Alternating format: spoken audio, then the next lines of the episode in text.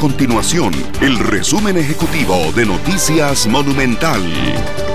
Hola, mi nombre es Fernando Muñoz y estas son las informaciones más importantes del día en Noticias Monumental.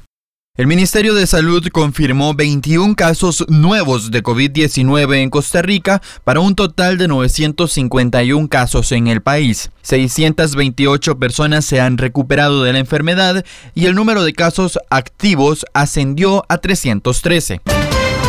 Ante los recientes resultados del COVID-19 en el país, el ministro de Salud Daniel Salas indicó que la reapertura de comercios pactada para los próximos días sigue en análisis. Estas y otras informaciones las puede encontrar en nuestro sitio web www.monumental.co.cr. Nuestro compromiso es mantener a Costa Rica informada. Esto fue el resumen ejecutivo de Noticias Monumental.